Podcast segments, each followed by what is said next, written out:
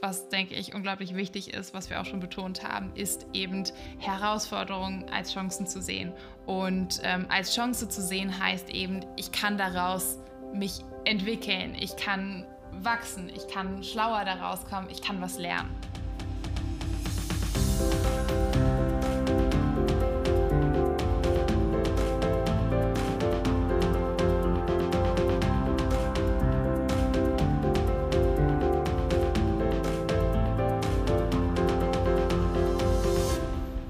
Hallo und herzlich willkommen zu einer neuen Folge von Green Money Mind, der Podcast für mehr Nachhaltigkeit und finanzielle Freiheit. Wir sind Kathi und Jasmin. Hi. Und wir freuen uns, euch heute mal wieder ein bisschen psychologischen Input zu geben. Wir haben heute keinen Interviewgast da. Dafür wollen wir euch das Konzept des Growth Mindsets vorstellen.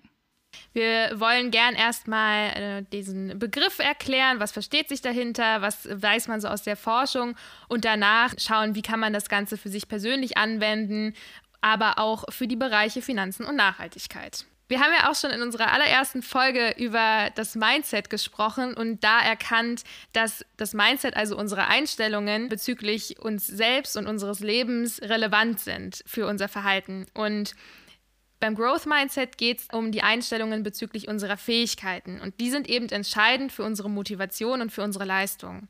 Und das Konzept kommt von Carol Drake. Das ist eine Professorin aus Stanford. Die hat auch ein spannendes Buch geschrieben, was wir euch mal verlinken werden. Und sie kommt, also das kommt eher aus der pädagogischen und Entwicklungspsychologie und auch Sozialpsychologie also eher äh, aus der Arbeit mit Kindern und Jugendlichen, ist aber für alle Altersstufen anwendbar und spannend. Und genau, jetzt wollen wir erstmal damit beginnen, was ist denn das Growth Mindset überhaupt, was versteht man darunter und wie kann man das vom Fixed Mindset abgrenzen? Das Fixed Mindset steht quasi dem Growth Mindset gegenüber und Personen mit einem Fixed Mindset würden eher davon ausgehen, dass Fähigkeiten angeboren sind und damit auch unveränderlich bzw. zeitlich stabil. Also klassischerweise, man hat eben ein Talent und, oder eine Gabe und man, man hat es eben nicht. Und Personen, die eher ein stärkeres Growth-Mindset ausgeprägt haben, gehen eher davon aus, dass Fähigkeiten veränderbar sind und somit auch erlernen bzw. entwickelbar. Und so legen sie auch eher den Fokus auf Wachstum und Veränderung und auf das Lernen. Der Fokus beim Fixed-Mindset hingegen liegt eher auf der reinen Leistung, also ein Ziel zu erreichen und nicht der Weg dahin. Ja. Weiterhin gibt es beim Fixed Mindset eher den Wunsch bzw. den Versuch, Fehler und Herausforderungen zu vermeiden, um eben nicht an sich selbst zweifeln zu müssen oder Misserfolge zu erleben. Und beim, beim Growth Mindset, da besteht eher die Überzeugung, dass man aus Fehlern lernen kann und dass Fehler per se nichts Schlechtes sind.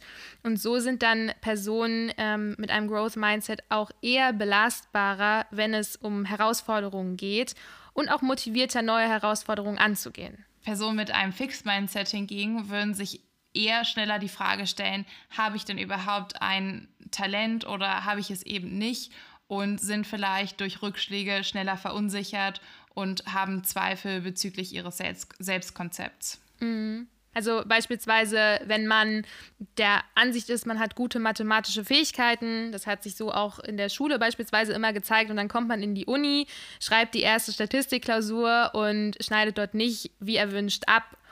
Und dann könnte man sich eher fragen mit einem Fixed Mindset, habe ich denn jetzt überhaupt dieses Talent oder ist vielleicht hier jetzt auch einfach Schluss und kann ich gar nicht mehr erreichen und ähm, das war es jetzt quasi mit meinem mathematischen Verständnis. Ja, also ich finde, irgendwie klingt das Fixed Mindset ähm, gemütlicher. Also da muss man nicht so viel kognitiven Aufwand betreiben. Ja. Ähm, die Forschung hat aber gezeigt, dass Schüler und Schülerinnen mit einem Growth Mindset bessere Leistungen erreichen. Und deswegen kann es eben schon Sinn machen, so ein Growth Mindset zu trainieren. Und das konnte sich auch zeigen bei Kindern mit einem geringeren sozioökonomischen Status. Und zwar besteht eine Korrelation zwischen dem sozioökonomischen Status und der akademischen Leistung. Das bedeutet, Kinder mit einem höheren sozioökonomischen Status zeigen tendenziell auch höhere Leistungen in der Schule. Dieser Zusammenhang wird von dem Mindset, den das Kind hat, moderiert. Das bedeutet, dass Kinder, die in der Schule eher schlecht abschneiden aufgrund ihres geringeren sozioökonomischen Statuses, höhere Leistungen zeigen können, wenn sie ein Growth Mindset entwickeln und somit dann gleich abschneiden können wie Kinder mit einem höheren sozioökonomischen Status. Oder besser. Ja. Und was Kathi hier gerade wirklich sehr schön ausgedrückt hat, aber auch ähm, was erstmal relativ schwer zu schlucken ist, versuche ich jetzt noch einmal runterzubrechen. Es hat sich gezeigt, dass Kinder aus einkommensschwächeren Familien auch generell geringere Leistungen zum Beispiel in der Schule zeigen. Es gibt aber auch gute Neuigkeiten und das ist, dass das Growth Mindset, also die Einstellung zum Lernen, diesen Effekt abmindern kann. Also Kinder, die aus einkommensschwächeren Familien kommen, aber ein Growth Mindset mitbringen, können genauso gute oder sogar bessere Leistungen in der Schule zeigen als Kinder aus Familien, die einkommensstärker sind. Hier gibt es wirklich schöne Beispiele. Zum Beispiel hat eine Klasse aus der Bronx, die wirklich sehr hinterhergehangen hat und die letzten Plätze in nationalen Vergleichen erreicht hat, es geschafft, durch ihre Lehrerin Spitzen-Performance-Werte im New York State Test für Mathematik zu erreichen. Und zwar nämlich genau dadurch, dass diese Lehrerin über eine ähm, längere Zeitspanne den Kindern dieses Growth Mindset beigebracht hat. Wichtig ist bei diesem Konzept, dass es nicht allein darum geht, dass man sich einfach nur anstrengen muss und dann erreicht man seine Ziele schon, sondern Veränderungen benötigen Zeit und vor allen Dingen auch die richtige Strategie. Hier gibt es ein schönes Beispiel. Wenn Kati jetzt versuchen würde, ein 50 Kilo Gewicht zu heben, dann würde es ihr wahrscheinlich nicht sofort gelingen. Und sich jetzt einfach nur extrem anzustrengen, dieses Gewicht anzuheben, wird nicht zum Ziel führen. Im Gegenteil, es kann sogar eher zu Verletzungen führen. Wichtig ist, zu wissen, wie hebe ich denn ein Gewicht und vor allen Dingen mit kleineren Gewichten anzufangen und über einen längeren Zeitraum regelmäßig zu trainieren. Und genauso funktioniert das auch bei dem Growth Mindset. Ja, wobei ich dazu sagen möchte, dass ich glaube ich 50 Kilo schon anheben kann. Aber das Beispiel war trotzdem passend. Das verdeutlicht eben auch, dass es weniger um den kurzfristigen Erfolg bei der aktuellen Herausforderung geht, sondern eher darum, an dieser Herausforderung dann zu wachsen und sich zu verbessern. Also das auf eine lange Sicht wieder zu sehen. Da nämlich Anstrengungen und auch das Ausprobieren neuer Strategien helfen, auch in der Zukunft Herausforderungen besser zu meistern, weil unser Gehirn nämlich gestärkt wird. Denn es ist so, dass unser Gehirn formbar ist. Das nennt sich neuronale Plastizität.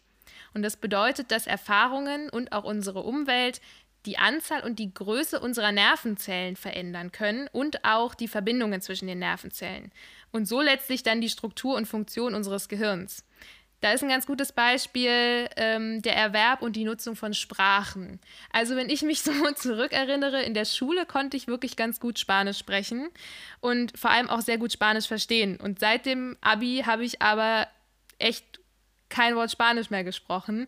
Ähm, und somit würde ich jetzt nicht einfach plötzlich wieder die Konversation anfangen können wie vor Jahren. Also ich denke mal, das kennen viele.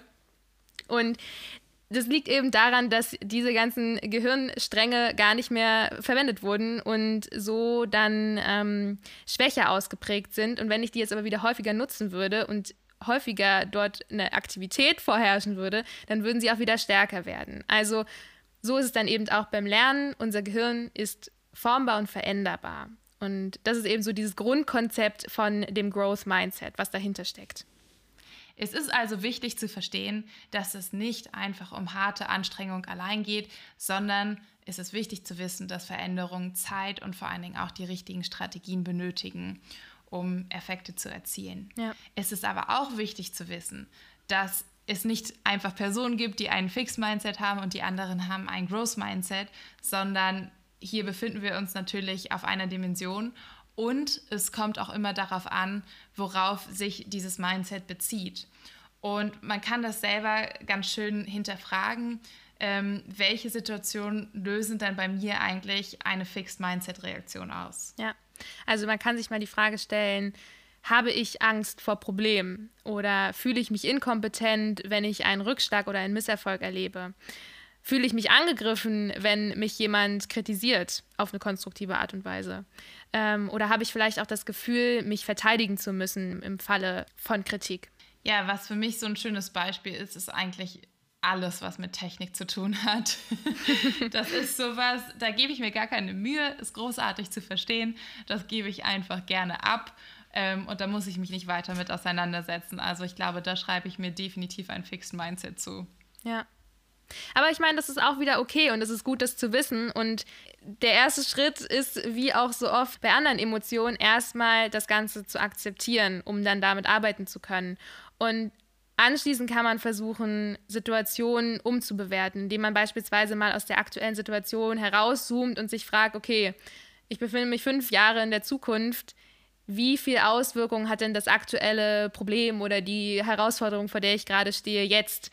Und sich dann immer wieder daran zu erinnern, ein Weg zum Ziel muss ja nicht gerade verlaufen. Es kann viele Kurven und Abzweigungen geben und genau solche Abzweigungen oder vielleicht auch Sackgassen, äh, vor denen man dann manchmal steht, können ja dann auch wieder helfen, weil sie eben unser Gehirn trainieren und uns für die Zukunft stärker machen.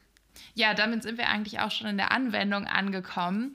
Denn bestimmt fragt ihr euch jetzt, wo ihr jetzt ein bisschen was zur Theorie wisst, äh, zum Growth Mindset, wie kann ich dann das jetzt für mich im Alltag anwenden?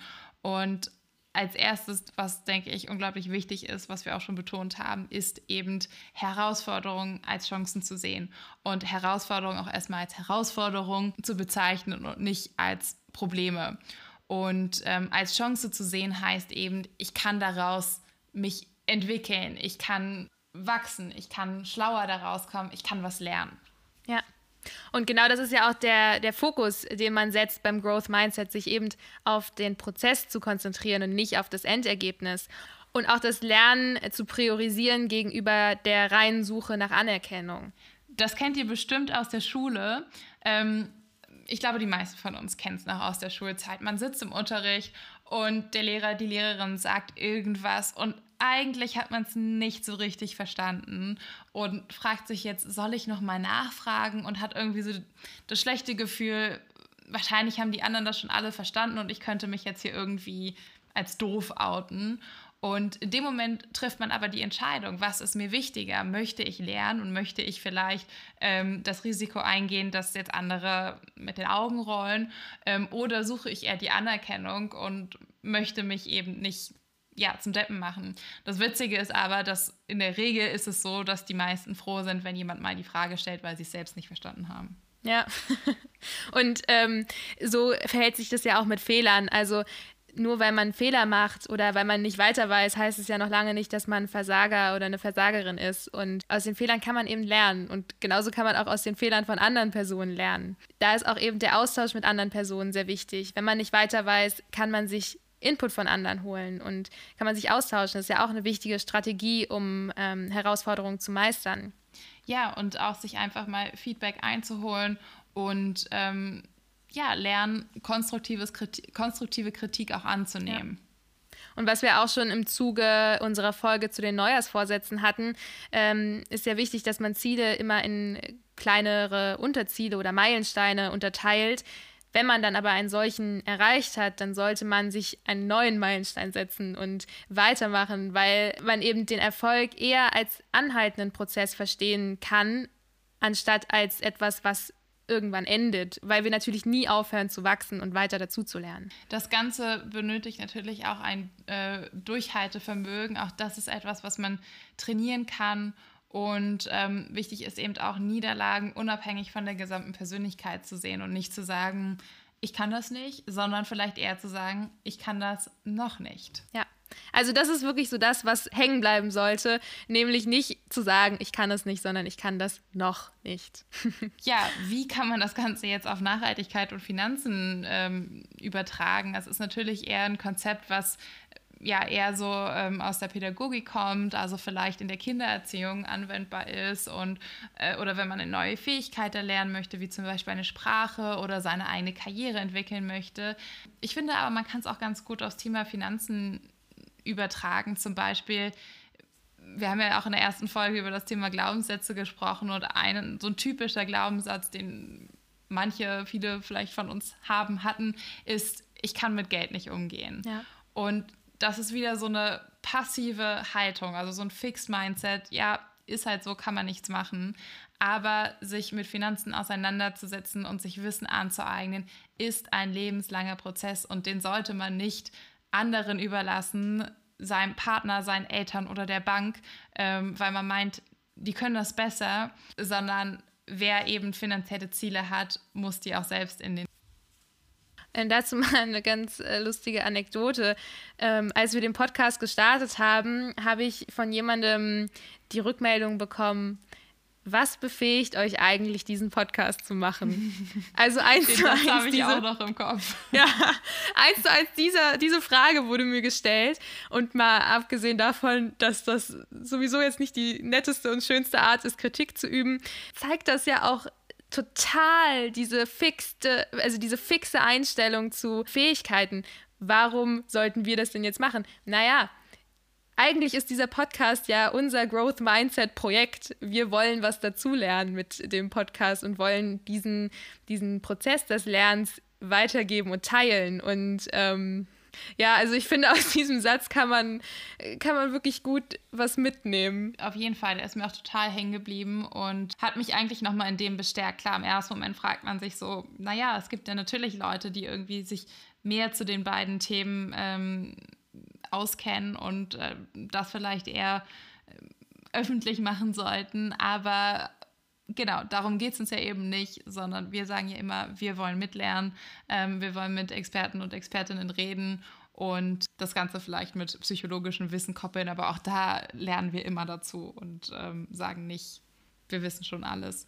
Auf jeden Fall. Wie schaut es aus mit dem Thema Nachhaltigkeit? Ähm, ich, also es ist vielleicht jetzt so ein bisschen weiter gefasst oder ein bisschen weiter angewendet, aber gerade beim Bereich der Nachhaltigkeit ist es ja so, da ertappe ich mich selbst auch oft, dass man gerne alles richtig machen möchte. Man möchte in allen Lebensbereichen so nachhaltig wie möglich sein und ähm, gefühlt, wenn einmal irgendwie was schlecht läuft, dann ist alles so zunichte gemacht worden, äh, was man davor für Anstrengungen geleistet hat. Aber auch hier kann man ja sagen, es ist ja ein, ein Weg hin zu einem äh, sehr, sehr groß gesteckten Ziel, nämlich nachhaltig zu leben und unsere Zukunft besser zu gestalten. Und es ist vollkommen okay, wenn es da mal nicht gut läuft. Und ähm, deswegen sollte man es nicht aufgeben, nachhaltig zu handeln oder versuchen, so, möglich, so nachhaltig wie möglich zu handeln und es auch nicht den anderen überlassen. Ja, und das finde ich ist nämlich eigentlich eine ganz schöne Betrachtungsweise, nachhaltiges Leben auch als Fähigkeit zu sehen, die auch entwickelt werden muss und mhm. dass man mhm. eben nicht sagt, ja, Nachhaltigkeit, das, das überlasse ich anderen, das überlasse ich den Politikern und Politikerinnen oder das überlasse ich den Experten und Expertinnen zum Thema Klimaschutz in dem Bereich, sondern zu sagen, auch da, ich kann mir Wissen aneignen, ich kann Fehler machen, ich kann daraus lernen und wir können ähm, durch unsere Lernprozesse auch wirklich Veränderungen herbeiführen. Ja. In dem Sinne, ich hoffe, ähm, euch hat die Folge gefallen. Uns würde mal total interessieren, kanntet ihr das Konzept Growth Mindset schon? Ähm, wendet ihr es vielleicht sogar schon an oder war das jetzt neu für euch? Was sind Dinge, wo wollt ihr mehr Growth Mindset? Ähm, und wie wendet ihr vielleicht auch das Growth Mindset für die Themen Nachhaltigkeit und Finanzen an? Ja. Schreibt uns das gerne auf Instagram und ihr würdet uns einen riesigen Gefallen tun, wenn ihr die Folge teilt. Ich glaube, damit könnt ihr uns am meisten supporten, wenn ihr einfach mal einem Freund oder einer Freundin die Folge weiterleitet und ans Herzen legt. Vielen Dank fürs Zuhören und let's grow. Ciao.